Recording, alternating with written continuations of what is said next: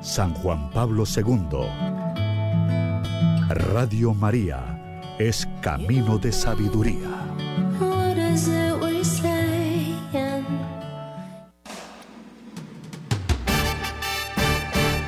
Presentamos Notas Eclesiales.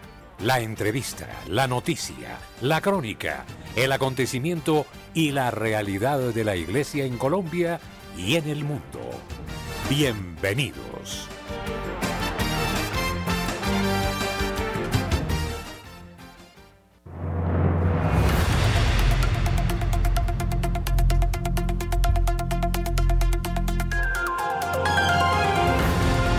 Oyentes amables de Radio María, buenos días. Bienvenidos a la información. Les estamos eh, saludando el padre Germán Acosta, Camilo Ricaurte en la producción Wilson Urquijo, Luis Fernando López. Les comentamos a ustedes las noticias de la Iglesia Católica y los hechos de interés en el mundo. La opinión, el análisis, editorial en Radio María.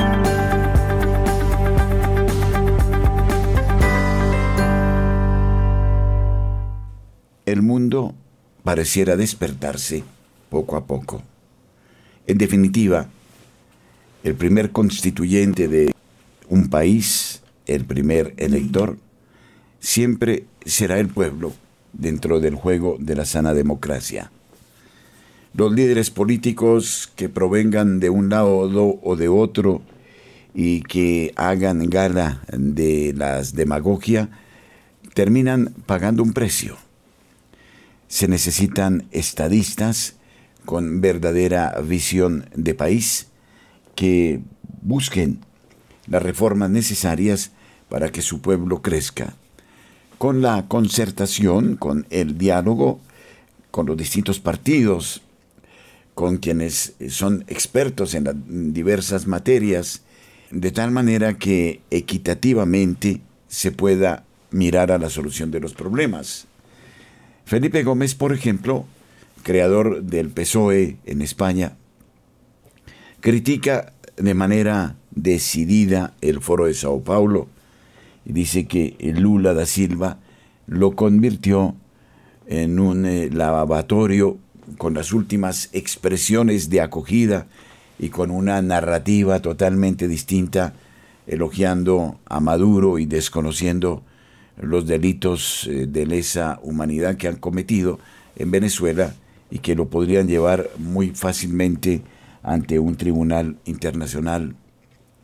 Sí, se han equivocado AMLO y Lula da Silva pretendiendo justificar el narcotráfico y toda una serie de prácticas que son contrarias a la ley. El propio Felipe González dice que es inaceptable esa situación del foro de Sao Paulo y acusa a Zapatero de ser uno de los emuladores de este foro y eso le cobró también cuentas sumamente altas al PSOE en España, como está sucediendo con Sánchez ante las pasadas derrotas de la provincia, de las municipalidades y de las provincias, que ha obligado a Sánchez, a Pedro Sánchez, a convocar elecciones para el 23 de julio eh, en acuerdo con todos sus ministros. El despertar de un pueblo que ve que eh, es él en primera instancia el que sufre los efectos de la inconsciencia, de un discurso malo, de un discurso demagógico de tiempos pasados que ya no mm, admiten ningún tipo de aceptación, porque cuando se trata del costo de la canasta familiar, del alimento y de las necesidades básicas, el pueblo olvida filosofías, olvida partidos y necesita respuestas de inmediato. Ejemplo de esto lo hemos eh, oído y visto recientemente con lo que sucediera en Chile, que rechazó en sus mayorías la constituyente que ilusiona también por aquí a algunos, pero que el pueblo sabe que no va a ninguna parte.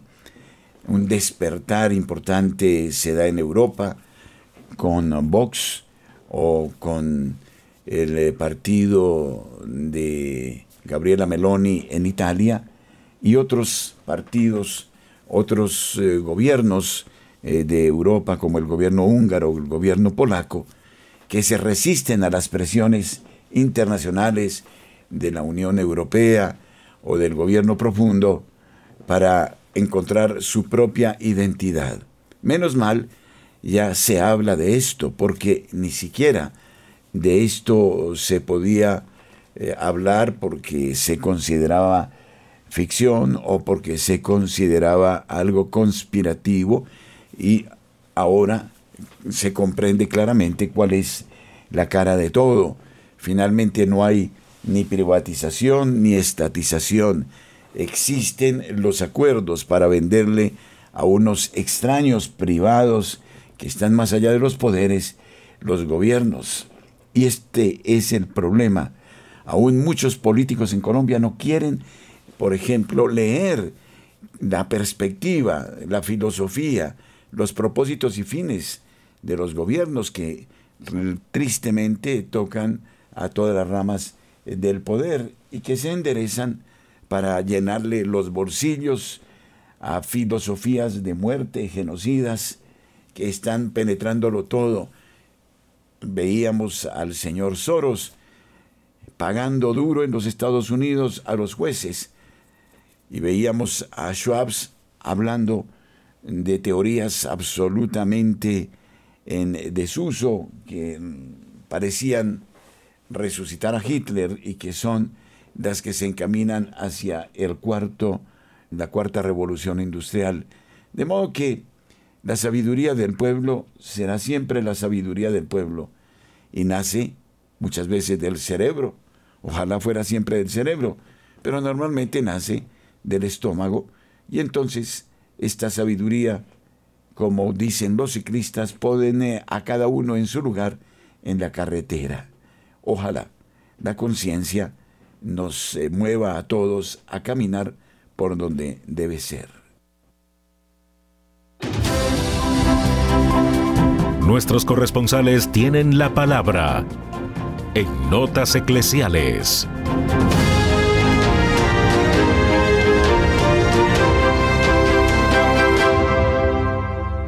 Desde la ciudad de Barranquilla informa Julio Giraldo. Buenos días. Buenos días, Padre Germán. A usted su mesa de trabajo. Y por supuesto a la amable audiencia de Radio María en Colombia y el exterior. Y esto es lo que hoy hace noticia en Barranquilla y toda la costa norte colombiana. Alerta en el, en el Atlántico por posibles huracanes que ya empezaron. La alerta roja se ha extendido a todos los municipios para que alcaldes y entidades municipales y toda la ciudadanía se prepare para posibles inundaciones, para posibles tragedias que puedan ocurrir por estos huracanes que ya, como digo, empezaron en la ciudad. Por otro lado, en Villa Olímpica, un barrio de aquí de Barranquilla, mejor, ese es un barrio ya que queda en Galapa, fue donde alguna vez se celebraron unos Juegos Centroamericanos o Olímpicos y del Caribe mejor. Y todas esas viviendas que quedaron allí, en donde habitaron los deportistas, pues fueron vendidas a la gente. El barrio se pobló y hace ocho días está sin agua. Es toda una tragedia de los habitantes de este sector el conseguir una gota de agua para su subsistencia. La encargada de llevar el precioso líquido a este barrio no da respuestas concretas sobre lo que ha ocurrido o lo que se está haciendo para solucionar este problema. Y finalmente, en este mar de noticias negativas en que tiene Colombia ahora en vilo, sin saber a dónde vamos a parar. Vamos, como decía mi abuela, de tumbo en tumbo, sin saber dónde vamos a caer. Y en todo este mar de noticias malas, surgen también otras más, ajenas a esto, por supuesto, ajenas a lo político, pero que son cosas, lacras, que aquejan a Colombia. Por ejemplo, ayer, en un barrio de Barranquilla, una, un supuesto abuso sexual contra una menor de edad por parte de un profesor de un colegio hizo que se presentara allí una asonada. Esto ocurrió en el barrio Meisel. La gente enfurecida por algo que a la larga no fue cierto, destruyó las instalaciones de un buen colegio y hizo la alarma en todo el barrio durante varias horas. Resulta que una niña que resultó con un dolor abdominal muy cerca a su vagina, pues fue llevada al médico porque la niña tenía fuertes dolores. Y allí la niña dijo que un profesor calvo, para poderlo distinguir porque no sabía el nombre, que le había tocado las partes genitales. Entonces ya eso fue la dinamita que hizo que estallara toda una revolución en este barrio. Y digo, al final parece que resultó falso, porque la misma niña le dice a su papá y a su mamá que eso era mentira, que eso no era verdad lo que había dicho ella. Pero con esas solas palabras que dijo, hizo que la gente se enfureciera. El profesor citado tuvo que ser sacado por una tanqueta de la policía para proteger su vida, porque de lo contrario se lo hubieran comido vivo a él gracias a Dios está vivo y todo está en investigación, pero repito, parece que todo fue una falsa alarma. Pero aquí por todo, en un vaso de agua se hace una tempestad y ocurre lo que ocurre. Bien desde la ciudad de Barranquilla y para Radio María, Julio Giraldo. Desde Medellín, José Luis Hernández trae la noticia. Buenos días. Aquí llegamos con toda la información noticiosa desde la ciudad de Medellín. Atención. Buseta de transporte escolar se chocó en el barrio Los Colores y dejó cuatro niños heridos. Un transporte escolar que se desplazaba por una calle del barrio Los Colores en la ciudad de Medellín se accidentó durante la tarde de este lunes, dejando un saldo de cuatro niños y un adulto herido. El siniestro se produjo a la altura de la carrera 72 con la calle 51A, hacia las 12 y 30 de la tarde, cuando el vehículo escolar colisionó con otros dos vehículos, según se lee en los reportes preliminares. A raíz de la fuerza del impacto, el transporte terminó volcándose en forma lateral, dejando a cuatro de sus ocupantes heridos. Transeúntes del sector contaron cómo el vehículo escolar quedó atravesado en la mitad de la vía, mientras otros carros comprometidos terminaron chocándolo y montándose al antejardín por la energía de la colisión. En otro lado de la información, atención que tremendo susto. Se llevaron los habitantes de Barbosa tras colapso del techo de la biblioteca Isolda Echavarría. Los habitantes de Barbosa se llevaron un susto este lunes, luego, que, de que el techo de la biblioteca municipal Isolda Echavarría se viniera abajo tras presentar fallas estructurales. La emergencia no dejó personas heridas, ya que el edificio de medio siglo de antigüedad había sido evacuado horas atrás por orden de los organismos de socorro. La orden de evacuación fue emitida luego de que un equipo de la Unidad de Gestión de Riesgo de Barbosa acudiera a un llamado de alerta por cuenta de unos agretamientos que tenían lugar que se agravaron el pasado domingo 4 de junio. En Noticias de Iglesia, nos venimos preparando con mucha fe y devoción para iniciar la novena al Sagrado Corazón de Jesús. Y aquí en la ciudad de Medellín también tenemos nuestra marcha de fe y de amor al Sagrado Corazón de Jesús el próximo 18 de junio. Están todos invitados a caminar con fe y con amor y a darle gracias, mucha oración y mucha intensidad en la caminata, en el espacio maravilloso que tenemos para proclamar a nuestro sagrado corazón de Jesús. Amigos, ha sido toda la información desde la Bella Villa, informó su corresponsal José Luis Hernández. Un buen día para todos. Marta Borrero, desde la ciudad de Cali, nos informa. Buenos días. Buenos días para todos. Esta es la historia de la Virgen que cuida a los caleños desde las montañas hace 81 años. Escuchemos muy bien. Nuestra Señora de los Andes, popularmente conocida como la Virgen de Yanaconas, un sitio que encanta a sus visitantes. La Virgen de Yanaconas no solo es un monumento, sino que es también un lugar lleno de historia y leyendas que hoy logra congregar a un buen número de turistas que deciden visitarla para observar desde allí las enormes y bellas montañas que rodean y acompañan la ciudad de Cali. La Virgen de los Andes fue inaugurada el 2 de agosto de 1942, pidiéndole muy especialmente por el fin de la Segunda Guerra Mundial. Muchos acuden para conocerla, mientras que otros solo tratan de descubrir un poco de su historia. Nuestra Señora de los Andes como realmente se llama esta Virgen de Yanaconas, fue construida por los hermanos maristas en 1942 para rogar por el fin de esta terrible Segunda Guerra Mundial.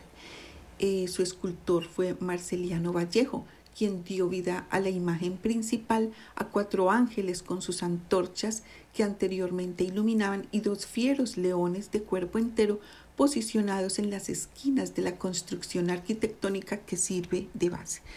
La idea es que esta preciosa imagen que se encuentra deteriorada realmente de 18 metros y que pesa 950 toneladas, es una gran imagen de la Virgen Santísima con ese nombre maravilloso indígena, Chanaconas, que significa servidores. Eh, tiene sus brazos abiertos con sus togas, mantos y, y su corona y se para sobre una réplica del globo terráqueo, custodiando desde las alturas la inmensidad del territorio. El llamado hoy desde acá, desde Santiago de Cali, es para visitarla en peregrinación, en oración, suplicando a esta Santísima Virgen, esta advocación propia nuestra caleña por nuestra ciudad ¿Qué les parece si empezamos a hacer unas peregrinaciones en pequeños grupos de, nuestros, de nuestras parroquias a la Virgen de Yanaconas suplicando por nuestra ciudad? Y bueno, es, cabe mencionar que este, este lugar es muy turístico, ¿ya? Pero que el llamado que hacemos hoy desde la Radio María es que recuperemos este lugar como un lugar de peregrinación y de oración el camino está bien delimitado hasta, cierta zona, pero de ahí en adelante son los turistas los que deben sortear el camino. Para el historiador Carlos Arias, este es un símbolo de identidad que debe restaurarse. Es un lugar para visitar. Quienes quieran llegar eh, deben llegar, recorrer más o menos cuatro kilómetros y medio desde el zoológico de Cali.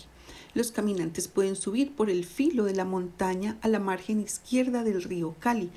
Luego pueden llegar a Ventiaderos, donde se encuentra con la vía pavimentada que viene de Cristo Rey, y a unos 300 metros podrán encontrar a Nuestra Señora de los Andes, la Virgen de Yanaconas. La propuesta desde acá de Radio María es recuperemos esta preciosa advocación propia nuestra para llegar en peregrinación y orar por Santiago de Cali.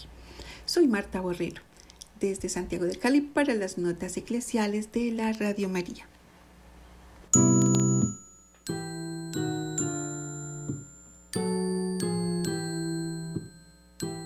Donde está tu tesoro, allí está tu corazón. Quien encuentra un tesoro deja todo lo que tiene y compra el campo para hallar el tesoro. Este año Radio María ofrece un tesoro a todos sus oyentes.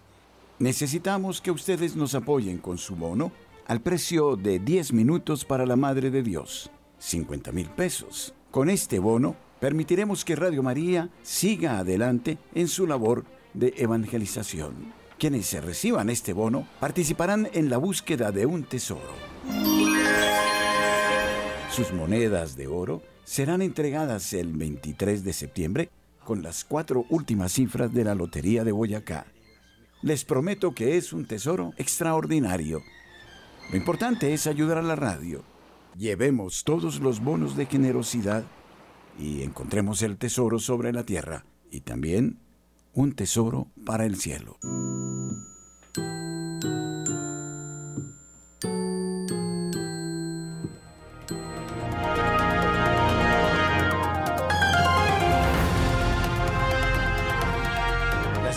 de Colombia y Ecuador unieron esfuerzos para fortalecer misión pastoral en la frontera.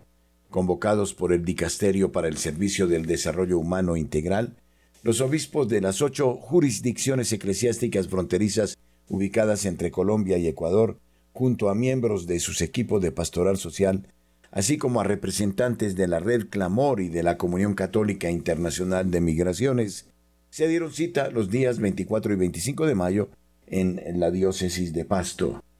Este encuentro se desarrolló bajo tres propósitos centrales. Profundizar sobre temas asociados a la situación migratoria actual en la región, conocer las respuestas que se ha dado desde ambas conferencias episcopales de las diferentes necesidades de los migrantes y definir acciones conjuntas que permitan fortalecer la misión de la Iglesia en ese sentido. De manera concreta, en la reunión participaron representantes de las iglesias particulares colombianas de Pasto, Ipiales, Tumaco, Popayán y Cali, y en el caso de Ecuador de los vicariatos apostólicos de Esmeraldas y San Miguel de Sucumbíos, así como de la diócesis de Tulcán. El espacio también estuvo acompañado por el nuncio apostólico en Ecuador, Monseñor Andrés Carrasco Sacoso, y por el representante de la Anunciatura Apostólica en Colombia. A nivel metodológico, el encuentro se dio como una importante oportunidad para intercambiar visiones, apuestas metodológicas y materiales de trabajo sobre migración y movilidad humana entre ambas iglesias. De acuerdo con Monseñor Omar Alberto Sánchez Cubillos, arzobispo de Popayán y vicepresidente del Episcopado colombiano, una de las propuestas más representativas que surgió durante este encuentro fue la necesidad de desarrollar de manera integrada una pastoral de fronteras con un equipo que fortalezca la lectura de esta realidad y contribuya a hacer una presencia más integral y efectiva de la Iglesia desde la acogida, la integración y la protección.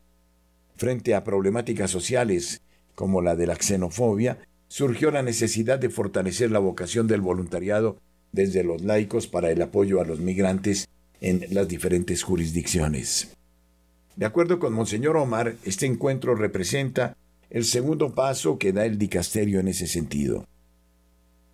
Este proceso empezó en la frontera con Venezuela, ahora en Ecuador, y está orientándose a apartado a Necoclí, a ese otro punto de encuentro de tantos migrantes y donde se está dando una respuesta y debe ser también otro lugar de análisis, de reflexión y de compromiso eh, compartido, añadió el vicepresidente de la Conferencia Episcopal de Colombia. El encuentro concluyó con la visita de los participantes al territorio de la diócesis de Ipiales, concretamente al puente internacional Rumichaca, uno de los principales pasos fronterizos entre Colombia y Ecuador, así como a la Basílica de Santa María de las Lajas, donde se celebró una Eucaristía en la que los obispos confiaron los resultados de la reunión a la intercesión de la Virgen María. 24 y 25 de mayo tuvimos la gran oportunidad, convocados por el Dicasterio para el Desarrollo Humano Integral en su sección del gran tema de migraciones, de desplazamientos humanos, eh, fuimos convocados a la ciudad de Pasto, en la provincia eclesiástica de Popayán, realizar una revisión completa de eh, el marco de la frontera de Colombia-Ecuador sobre eh, los temas que nos involucran a los dos países, a los dos episcopados, y para hacer un análisis de coyuntura, de desarrollos y apuestas de servicio que se están haciendo frente a los distintos eh, grupos migratorios que pasan por esta frontera. Tuvimos la fortuna de contar con dos representantes del dicasterio que convocaron y trabajaron este proyecto. Eh, tuvimos la oportunidad de tener también un representante de la Comisión Católica Internacional de Migraciones. Tuvimos presencia de la vida religiosa. Los escalabrinianos en sus dos ramas estuvieron representados. La red Clamor, por supuesto, en ese entorno se hizo visible. Contamos con la presencia de nuestros directores de pastoral de las distintas jurisdicciones que están comprometidas en la atención a migrantes y eh, de Colombia cuatro obispos desde Popayán, incluida Cali, hasta Ipiales. Tuvimos la oportunidad de, mm, de compartir con cuatro hermanos obispos del Ecuador. A partir de ese análisis fuimos con la visión, por supuesto, del dicasterio y los distintos aspectos que ellos mostraron en el rigor de lo que hoy se debe saber sobre migraciones, empezamos un análisis para poder ir definiendo hacia adelante en qué podemos nosotros ir ofreciendo una mejor respuesta a nuestros migrantes. Una necesidad que encontramos todos al final de este encuentro fue la necesidad de desarrollar de manera integrada una pastoral de fronteras, con un equipo que le nutra a la lectura de esta frontera y poder hacer una presencia más integral y que vaya al fondo, digamos, de una pastoral que pueda realmente acoger, integrar, eh, proteger y efectivamente, mm, eh, digamos, ese es una, una de los frutos más importantes que hemos logrado. Por otro lado, se ve la necesidad de mantener esta comunicación vital entre los dos países, las dos conferencias, de modo que al compartir nuestras distintas lecturas de territorio y del fenómeno migratorio podamos ser más útiles en el servicio que ofrecemos podamos canalizar mejor los recursos humanos y de eh, apoyo. Y finalmente, pues eh, es muy importante para eh, poder de alguna manera ser justos. En la mayoría de los casos nos notamos un alto ausentismo de las instituciones del Estado, de las instituciones locales y regionales frente al tema migratorio, por lo cual la Iglesia mm, hace una presencia en muchos casos eh, con muy poca colaboración de las instancias que deberían responder frente al fenómeno. También queda muy claro que todo lo que hemos podido lograr está en la dirección de grandes alianzas con la cooperación internacional y con otros aliados que ayudan a facilitar una acogida, a brindar unos recursos, una orientación, una protección mucho más adecuada, así como alguna de nuestras jurisdicciones ya ha hecho unas primeras aproximaciones, se ve la necesidad de que todos ahondemos en esta llamada a esa vocación en, nuestros, en nuestras iglesias locales, con nuestros laicos y con tanta gente que tiene una sensibilidad enorme.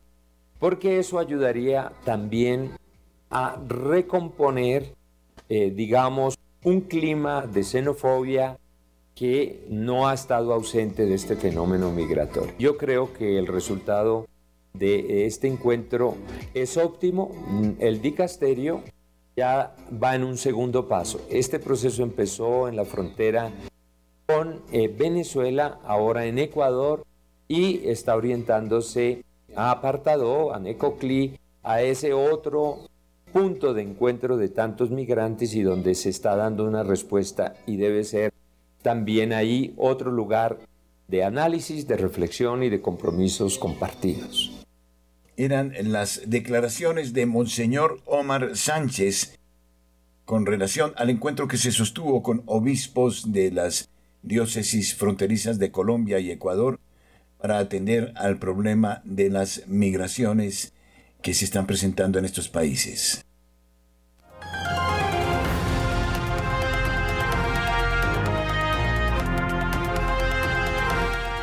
Faltan pocas semanas para que termine la legislatura del Congreso en Colombia y aún no ha comenzado el debate de la reforma pensional.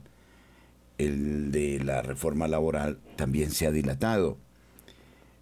No se presentaban nunca, como ahora, tres reformas que tienen un carácter coyuntural para el país al mismo tiempo en el Congreso.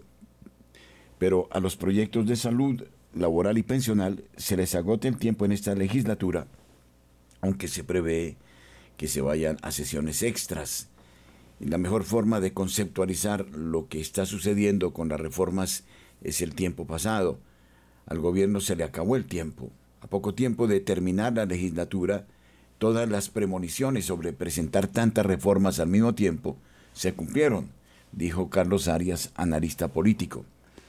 El experto agregó que el gobierno pecó por la ambición de pasar todas sus reformas del cambio y se quedó con una reforma a la salud muy discutida.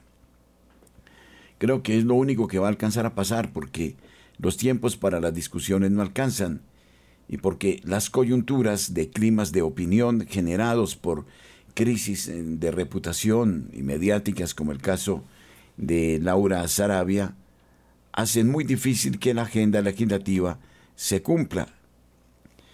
Y desde este punto de vista, el periódico La República hace un esquema sumamente interesante del trabajo que está por hacer.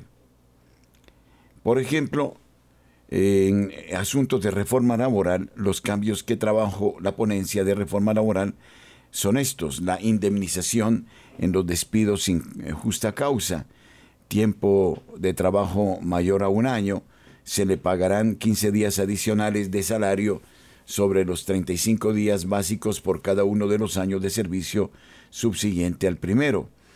Tiempo de servicio entre 5 y 10 años se pagarán 30 días adicionales y más de 10 años de servicio se pagarán 60 días adicionales a los 35 iniciales. En relación a la jornada nocturna, esta empezaría a partir de las 7 de la noche y terminaría a las 6 de la mañana. En relación a la licencia de paternidad, la gradualidad ya no va a ir hasta 2025, sino hasta 2026.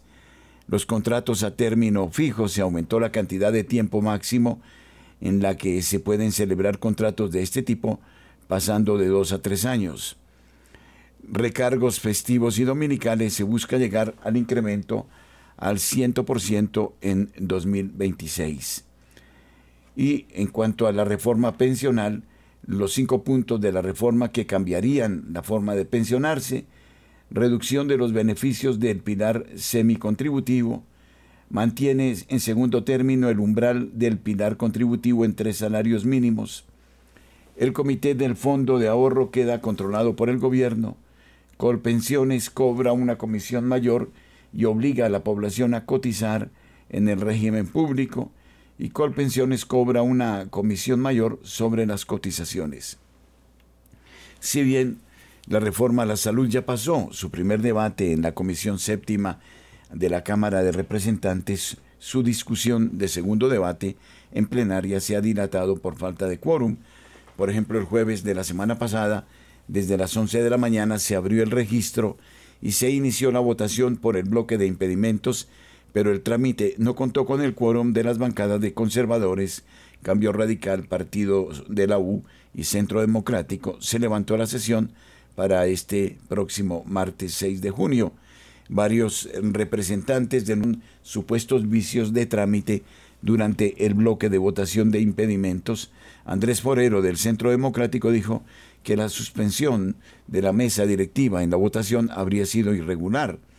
Entre los artículos clave de este proyecto de ley está el 60, que le da las facultades y funciones a los ADRES como pagador único. También está el 49 que trata sobre la transformación de las entidades promotoras de salud que pasarán a ser gestoras de salud y vida. Tendrán plazo de dos años para hacer la transición. No implica su liquidación sino un proceso de disolución. En cuanto a la reforma laboral, por segunda vez el miércoles de la semana pasada se levantó el debate en la Comisión Séptima de la Cámara, también por falta de quórum. Marta Alfonso, representante por Alianza Verde, hizo un llamado a que no se tome el ausentismo como mecanismo de presión política. Todo este malestar que giraba alrededor de la reforma a la salud fue reparado en el proceso de la Comisión Séptima y la plenaria, que ya está mucho más tranquila. Estamos seguros que las reformas se van a dar, dijo Ahmed Skaf. Entre los grandes cambios que tiene la ponencia están las indemnizaciones en los despidos sin justa causa en los contratos a término indefinido. Además, la jornada nocturna no iniciaría a las 6 de la tarde, sino a las 7 de la noche. En cuanto a la reforma pensional, esta aún no tiene su primera discusión en el Senado y va para largo es lo que está aconteciendo efectivamente en este momento en la marcha del país y como lo hemos dicho tal vez son demasiadas las tareas y muy poco el tiempo de legislatura.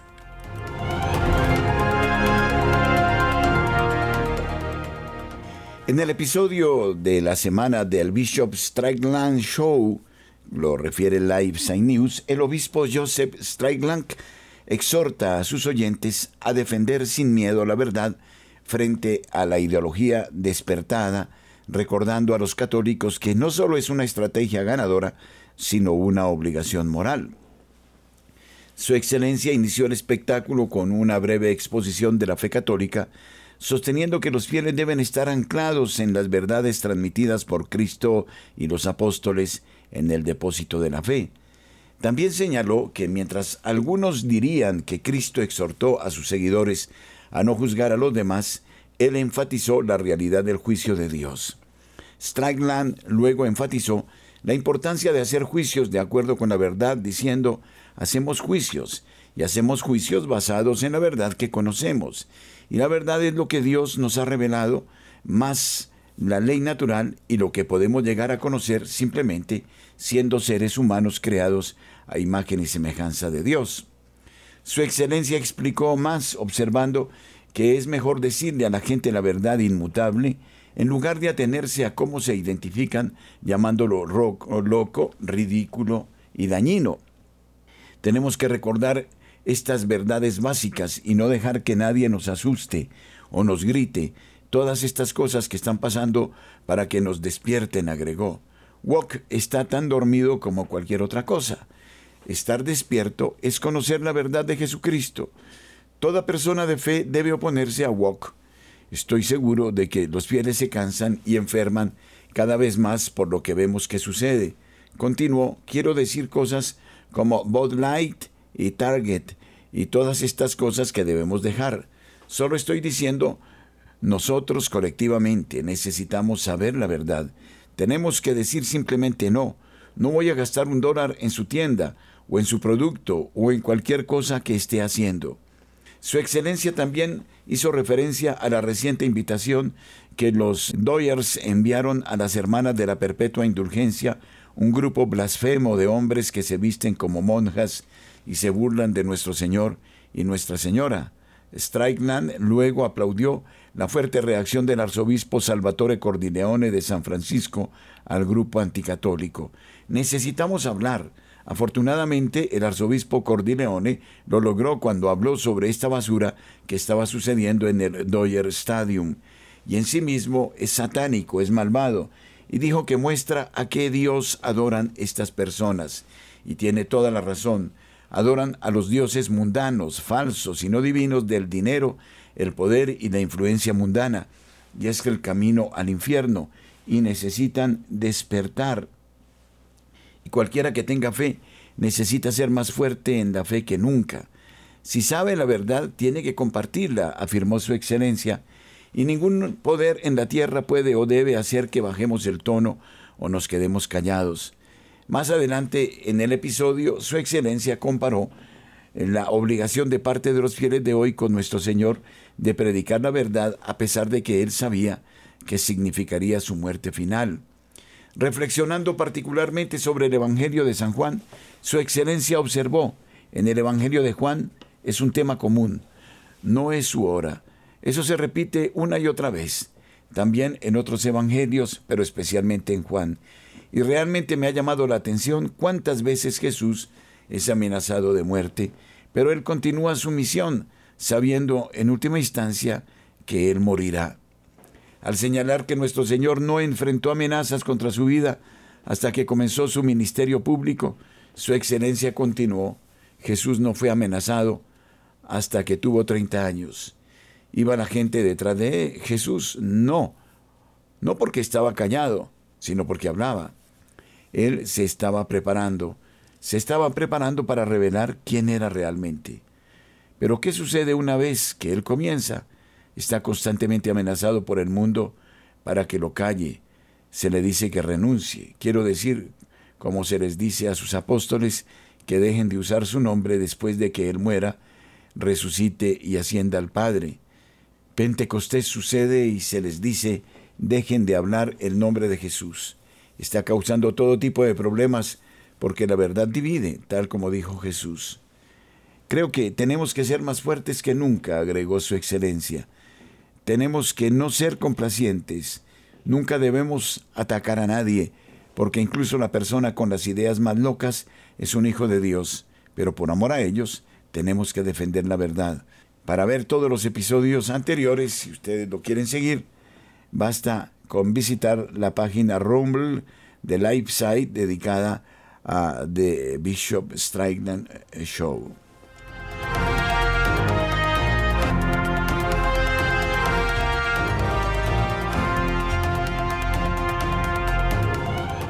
El autor James Lindsay recientemente dio una excelente charla que ha llamado mucho la atención en línea explicando cómo el movimiento de despertar de hoy es un tipo de marxismo y cómo Karl Marx era más un teólogo que un economista.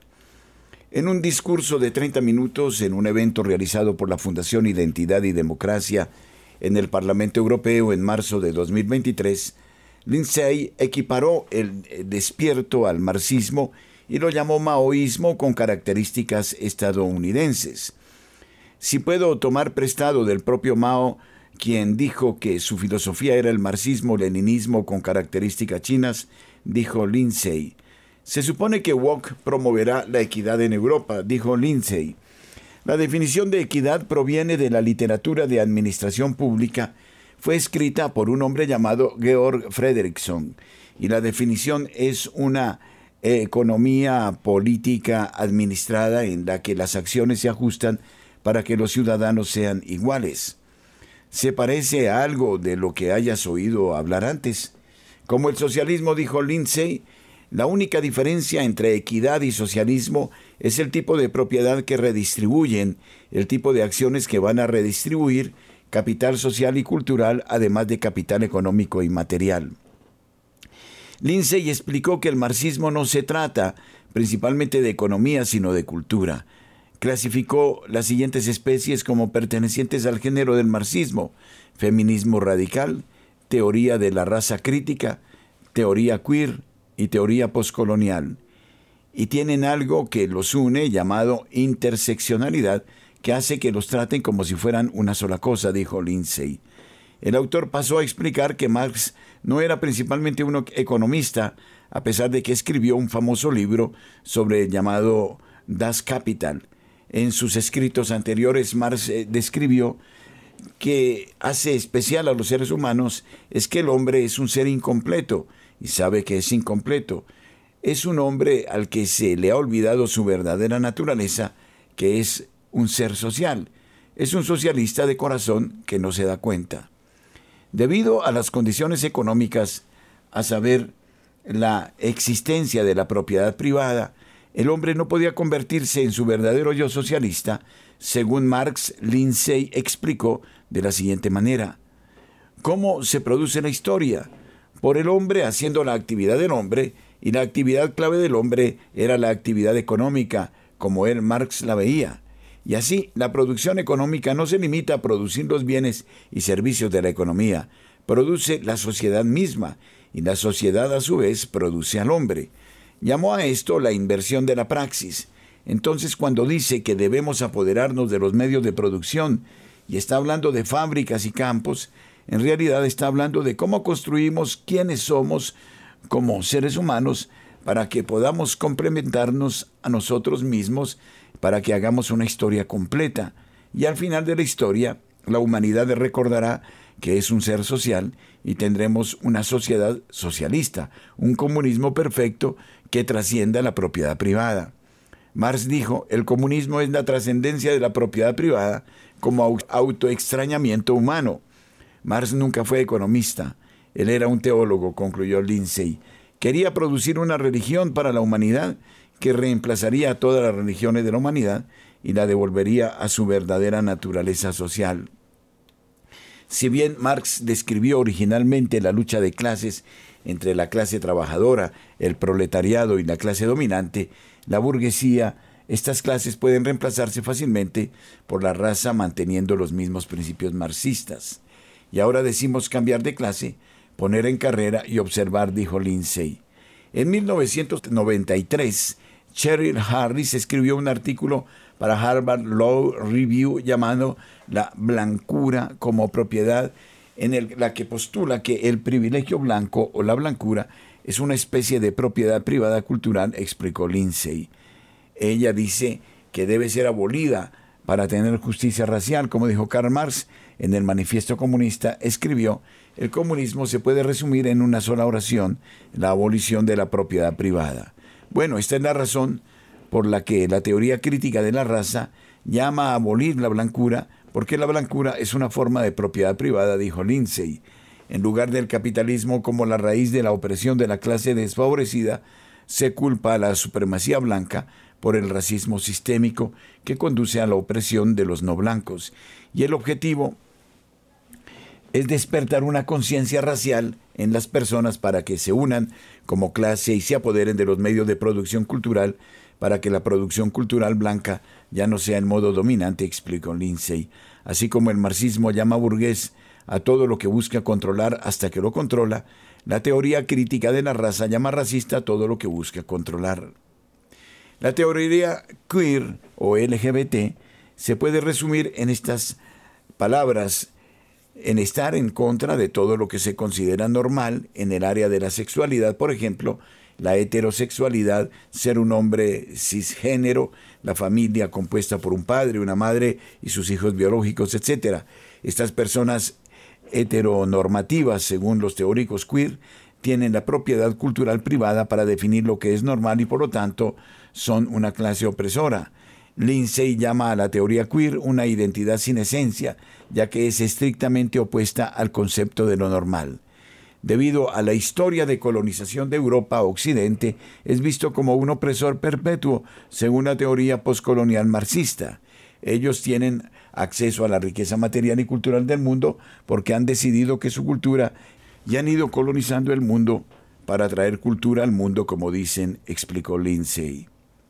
Entonces, los oprimidos, los nativos de todo el mundo, la gente tiene que unirse y su actividad se llamará descolonización.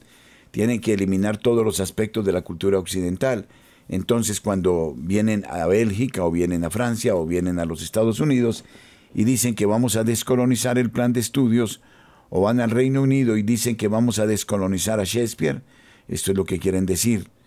Vamos a eliminar el significado cultural de sus artefactos culturales, porque esos artefactos culturales en sí mismos son opresivos para nosotros, afirmó el autor de esta interesante conferencia.